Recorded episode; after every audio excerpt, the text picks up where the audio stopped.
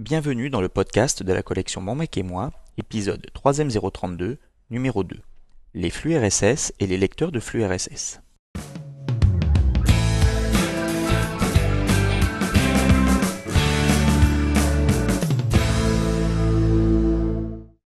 Bonjour à toutes et à tous.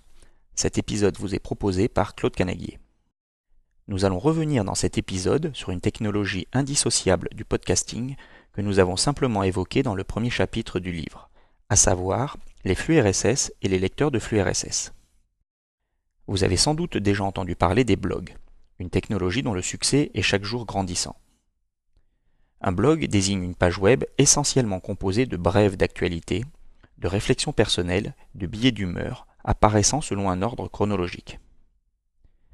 Fréquemment mis à jour par un individu intervenant à titre personnel, un blog épouse le plus souvent la forme d'un magazine thématique ou celle d'un journal intime visible de tous les internautes. Si vous ne suivez qu'un blog, vous n'aurez pas trop de mal à vous connecter de temps en temps sur la page web correspondante, pour voir si de nouveaux articles ont été postés par son propriétaire depuis votre dernière visite. Imaginez maintenant que vous souhaitiez suivre le développement de plusieurs blogs vous devriez consulter un par un tous ces blogs à la recherche d'éventuelles nouveautés, ce qui deviendrait bien vite fastidieux. Idéalement, il faudrait un logiciel capable d'interroger automatiquement à intervalles réguliers tous les blogs qui vous intéressent pour vous informer de la publication de nouveaux articles. C'est exactement le rôle d'un logiciel lecteur de flux RSS. Pour que ces logiciels puissent fonctionner, à chaque blog est associé un fichier appelé flux RSS, contenant la liste des articles qu'il propose ainsi qu'un résumé de chacun des articles. De votre côté, plutôt que de vous rendre directement sur un blog avec un navigateur web, vous entrez dans un logiciel lecteur de flux RSS les adresses des flux RSS associés au blog que vous souhaitez suivre. Dès lors que vous ajoutez un flux RSS, vous êtes abonné au blog correspondant.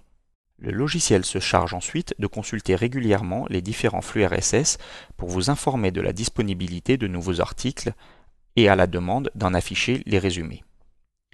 À la lecture du résumé d'un article, vous pouvez demander l'affichage de la version originale dans un navigateur web.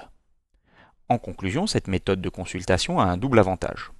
Non seulement vous êtes informé automatiquement de la publication de nouveaux articles, mais encore vous accédez en un clic de souris aux seuls articles qui vous intéressent. Vous savez maintenant ce qu'est un lecteur de flux RSS et son principe de fonctionnement. Par extension, les épisodes d'un podcast sont comparables aux articles d'un blog. Dès lors que des flux RSS sont associés au podcast, un lecteur de flux RSS peut gérer des abonnements à des podcasts comme des abonnements à des blogs. Cet épisode est maintenant terminé. Merci à toutes et à tous de l'avoir suivi avec autant d'intérêt. À très bientôt pour un prochain épisode du podcast de la collection Mon Mac et moi.